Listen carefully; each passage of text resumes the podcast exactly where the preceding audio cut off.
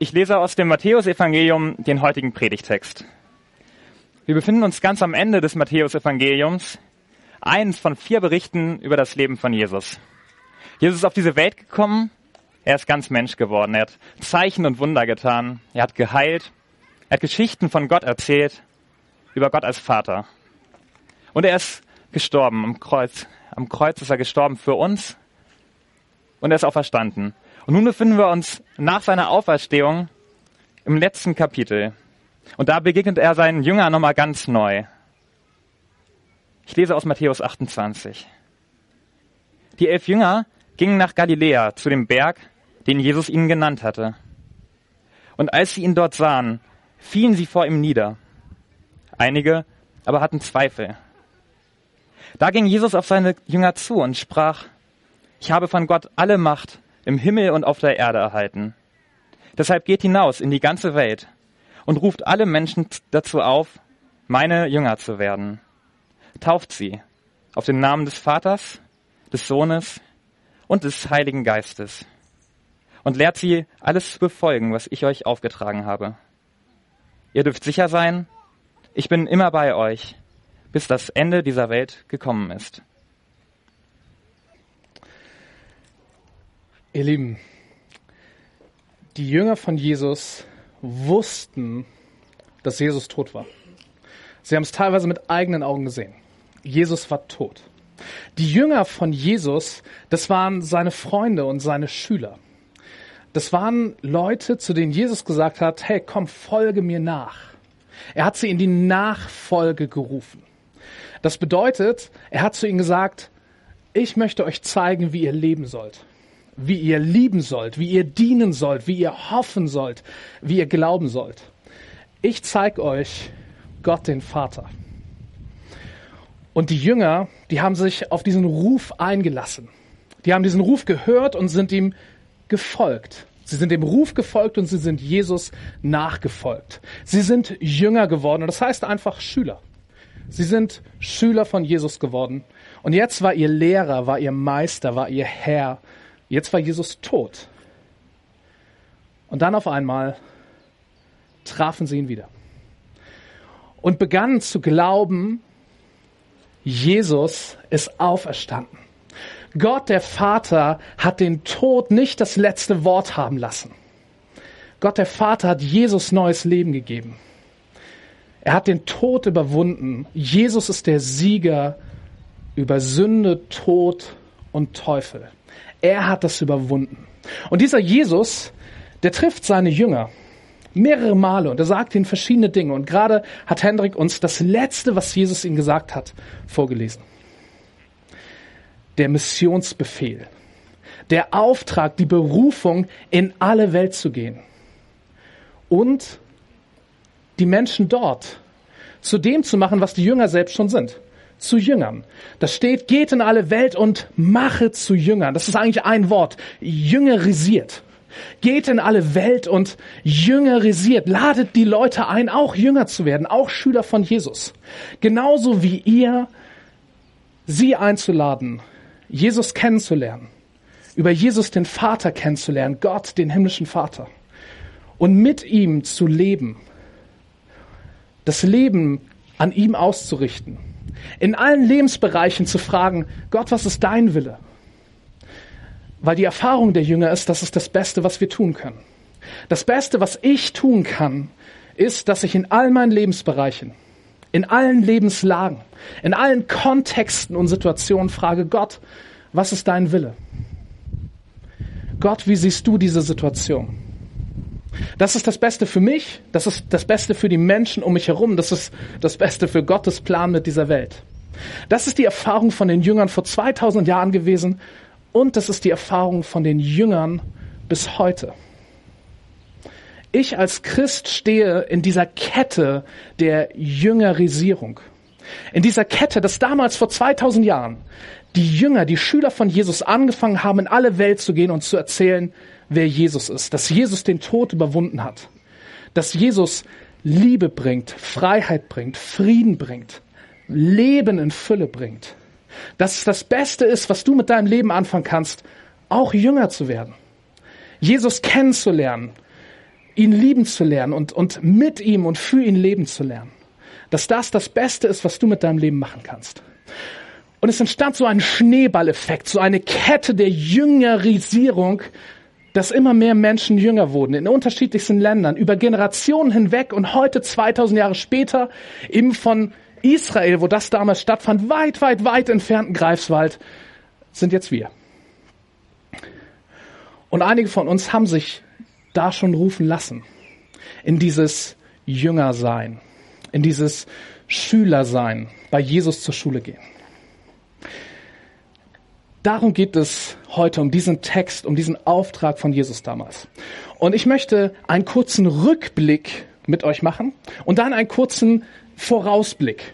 Wir blicken zurück auf letzten Sonntag und wir blicken voraus auf nächsten Sonntag. Und es sieht so aus. Letzten Sonntag, ähm, da war der Predigtext der, den ihr dort, äh, das ist digital schwierig zu sehen, aber hinter der Technik seht ihr diesen Banner.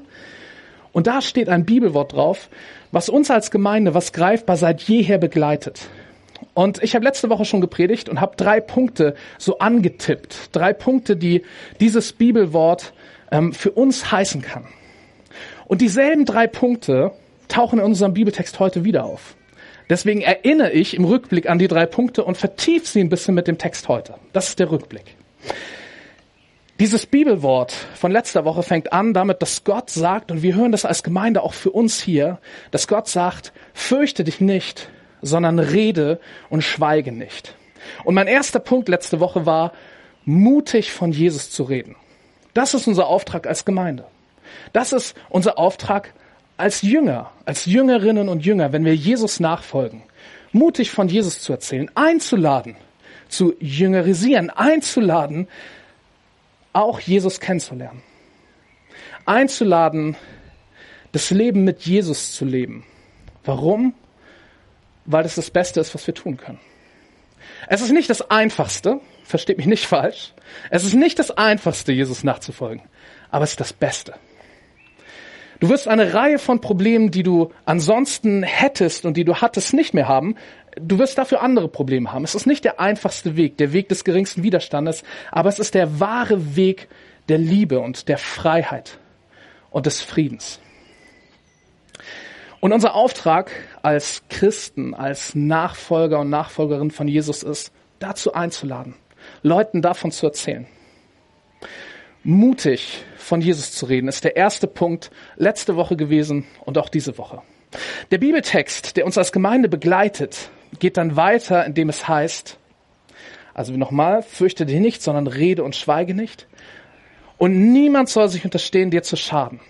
Denn ich bin mit dir. Ich bin mit dir und niemand soll sich unterstehen, dir zu schaden. Und dieser zweite Punkt letzte Woche war, was ist eigentlich die Quelle unseres Mutes, wenn wir von Jesus erzählen. Woher kommt dieser Mut, dass wir Leute einladen, Jesus kennenzulernen? Das ist ja manchmal ein bisschen seltsam. Also man, man macht nicht immer Punkte damit, wenn man sagt, hey Jesus. So, viele Leute finden das sehr, sehr strange, sehr komisch, sehr seltsam. Ähm, manchmal erscheint es vielleicht sogar ein bisschen peinlich. Wo kommt der Mut her, dass ich von Jesus erzähle? Der Mut kommt nicht aus mir. Das ist nicht mein Mut, sondern der Mut steckt in diesem Ich bin bei euch ich bin mit euch. Gott sagt uns, dass er dabei ist. Gottes Nähe, Gottes Beistand, Gottes Gegenwart, das ist die Quelle unseres Mutes. Und genau das sagt Jesus bei diesen letzten Worten, die wir eben gehört haben, ganz am Schluss. Da sagt Jesus, ich bin bei euch alle Tage bis zum Ende der Welt alle Tage bis zum Ende der Welt. Jesus sagt zu seinen Jüngern damals vor 2000 Jahren nicht, ich bin bei euch, bis ihr eines Tages sterbt. Er sagt, ich bin bei euch bis zum Ende der Welt. Und er hat diesen Schneeballeffekt, diese Kette der Jüngerisierung im Blick.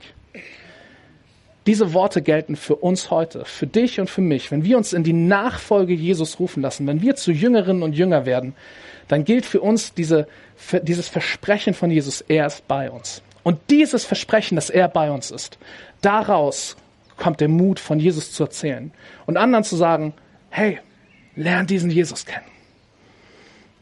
Das ist der zweite Punkt. Und der dritte Punkt, der Bibeltext letzter Woche geht weiter mit, denn ich habe ein großes Volk in dieser Stadt. Und ich habe diesen Punkt genannt, die unsichtbare Wirklichkeit Gottes. Gottes Wirklichkeit ist größer als das, was wir sehen können. Gott hat ein großes Volk in dieser Stadt. Ein Teil davon können wir sehen, ein Teil nicht. Gottes Reich hier in Greifswald, in dieser Stadt. Zum Teil können wir es irgendwie sehen, können wir es wahrnehmen, zum Teil nicht. Dass Gott der Herr ist, dass er regiert, dass sein Wille geschieht. Zum Teil können wir das sehen, zum, zum Teil noch nicht. Es gibt eine verborgene, eine unsichtbare Seite des Wirkens Gottes. Und auch das kommt in unserem Predigtext heute wieder vor. Jesus sagt ganz am Anfang, mir ist gegeben alle Macht im Himmel und auf Erden. Jesus, nachdem er selbst den Tod überwunden hat, von Gott zu neuem Leben auferweckt wurde. Er, der Sieger über Sünde, Tod und Teufel. Er sagt, mir ist alle Macht gegeben. Er sagt platt, ich bin der Chef. Oben im Himmel und hier auf Erden. Und zum Teil ist das für uns zu sehen, aber zum Teil auch nicht. Und das muss ich euch nicht erklären. Ihr müsst nur in diese Welt hineingucken, in euer eigenes Leben in, in diesen Stadtteil, in diese Stadt, in die Nachrichten über unser Land, über die ganze Welt und ihr werdet auf Dutzende, Hunderttausende von Situationen stoßen, wo ihr euch fragen könnt, Jesus, wenn du die Macht hast, wo bist du da? Es ist teilweise noch verborgen. Es ist, es ist noch nicht ganz aufgerichtet, dieses Reich Gottes, diese Herrschaft Gottes, dass Jesus der König ist. Es gibt eine verborgene Seite. Es gibt eine sichtbare und es gibt eine verborgene Seite. Aber es ist wahr, dass Jesus die Macht hat, dass Jesus stärker ist. Er, der den Tod überwunden hat, er bringt wirklich Freiheit. Er bringt wirklich Frieden. Er bringt wirklich Freude. Er ist stärker als die Mächte, die uns klein halten, als die Mächte, die uns, die uns in Traurigkeit gefangen halten wollen, als unsere eigene Schuld, die uns wie in Ketten legt und lähmt, die Lasten, die wir mit uns tragen, als das, wofür wir uns schämen. Er ist stärker. Er ist der Herr. Das war der Rückblick. Das ist die Brücke von letzter Woche zu der heutigen Woche. Dieselben drei Punkte. Und jetzt der Ausblick. Nächste Woche, nächsten Sonntag, äh, da machen wir etwas ganz, ganz Großartiges hier. Wir feiern Taufe. Esther Doktor wird nächste Woche hier getauft. Und ähm, ich werde jetzt nicht die Taufansprache vorwegnehmen, aber in unserem Text geht es um Taufe. Jesus sagt, geht in alle Welt und macht zu Jüngern, tauft sie und lehrt sie alles, was ich euch beigebracht habe. Bringt ihnen alles bei, was ich euch gesagt habe. Und wenn man sich das genau anschaut, dann sagt er eigentlich wörtlich, geht in alle Welt und macht zu Jüngern, jüngerisiert indem ihr sie tauft und lehrt. Wie funktioniert es, dass wir Leute einladen, Jünger zu werden? Das hat irgendwie verschiedene Facetten, verschiedene Stufen. Und zuerst sagt Jesus taufen und dann sagt er beibringen, lehren. Wir taufen nächste Woche Esther und das ist noch ein kleines Baby. Und es gibt eine ganz große, nein, Baby nicht mehr, das ist schon ein ganz großes Baby, ist ein kleines Kind ist jedenfalls noch ein Kind. und es gibt eine riesengroße Debatte ähm, in, der, in der Christenheit darüber, äh, ob man Erwachsene oder Kinder tauft. Und ich erspare euch diese Debatte. Die bringt uns heute Abend gar nicht weiter. Ich sage euch nur, wir bei Greifbar, wir haben schon eine Reihe von Taufen gefeiert und die Hälfte unserer Täuflinge, nennt man die dann, die Hälfte unserer Täuflinge waren Erwachsene und die Hälfte Kinder. So, also wir machen durchaus beides. Ähm, und der Punkt, den ich euch gerade gesagt habe, dieses jüngerisiert, indem ihr tauft und lehrt, der sagt uns eine Sache, die für beide Formen der Taufe gilt. Nämlich, die Taufe steht ziemlich am Anfang. Die Taufe steht am Anfang unseres Weges mit Jesus. Vielleicht nicht ganz, ganz, ganz am Anfang, aber ziemlich am Anfang. Die Taufe ist, ich sage es jetzt mal in, in unverständlichem Christendeutsch, ich sage es gleich auch nochmal allgemein verständlich. In unverständlichem Christendeutsch heißt es, die Taufe ist nicht ab der 75. Heiligungsstufe dran. Jetzt allgemein verständlich, du musst nicht alles über Jesus wissen. Äh, du musst nicht dein Leben komplett in Ordnung gebracht haben und überall nach Gottes Willen leben. Du musst dich nicht bewährt haben als Christ oder ähm, ja irgendwie schon drei, fünf, 17 Jahre unterwegs sein. Du musst nicht perfekt oder scheinbar perfekt sein, um getauft zu werden. Die Taufe ist kein Orden für besondere Auszeichnungen im Reich Gottes. Die Taufe ist keine Belohnung. Sie steht nicht irgendwo in der Mitte oder am Ende des Weges, sondern ziemlich am Anfang. Die Taufe steht am Anfang. Warum? Man kann über die Taufe ganz viele Sachen sagen. Und ich sage heute nur eine Sache. Nächste Woche hört ihr wahrscheinlich ein paar andere noch. Aber eine Wahrheit über die Taufe. In der Taufe spricht Gott zu uns, du bist mein. Gott sagt in der Taufe zu uns, du gehörst zu mir. Gott, der Schöpfer von Himmel und Erde, wird in diesem Moment unser himmlischer Vater. Das ist wie, wie eine Art Adoption. Und er nennt dich mein geliebtes Kind. Mein geliebter Sohn. Meine geliebte Tochter. Du gehörst zu mir. In der Taufe hören wir diese Stimme Gottes. Wir hören die Stimme des liebenden Vaters, der uns sagt, komm nach Hause, komm zu mir, komm in mein Haus, wohn bei mir, teil dein Leben mit mir, ich teile mein Leben mit dir. Und ich lade dich ein, auch hier zu leben bei mir. Komm, komm heraus aus der, aus der Dunkelheit, in der du seit Jahren bist.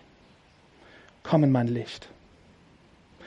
Komm heraus aus deinem Gefängnis der Einsamkeit und komm in meine Gemeinschaft. Komm und, und lass dir diese Lasten abnehmen, die seit Jahren auf deinem Herzen wie Ziegelsteine drauf liegen. Diese Lasten, von denen vielleicht niemand weiß, außer dir, denkst du. Ich kenne dich. Ich kenne deine Lasten. Und ich sag dir, komm nach Haus. Komm zu mir. Denn du, du bist mein. Und wenn wir uns rufen lassen, dann antworten wir auf diesen Ruf, auf dieses Du bist mein, auch mit einem Du bist mein. Dann sagen wir, ja, ja Gott, ich lasse dich mein himmlischer Vater sein. Ich komme zu dir. Ich lasse mir das von dir zusprechen, dass ich zu dir gehöre und du gehörst ab jetzt auch in mein Leben. Ich vertraue dir alles an, mein ganzes Leben, mein ganzes Ich. Das ist der das ist die Antwort auf diesen Ruf.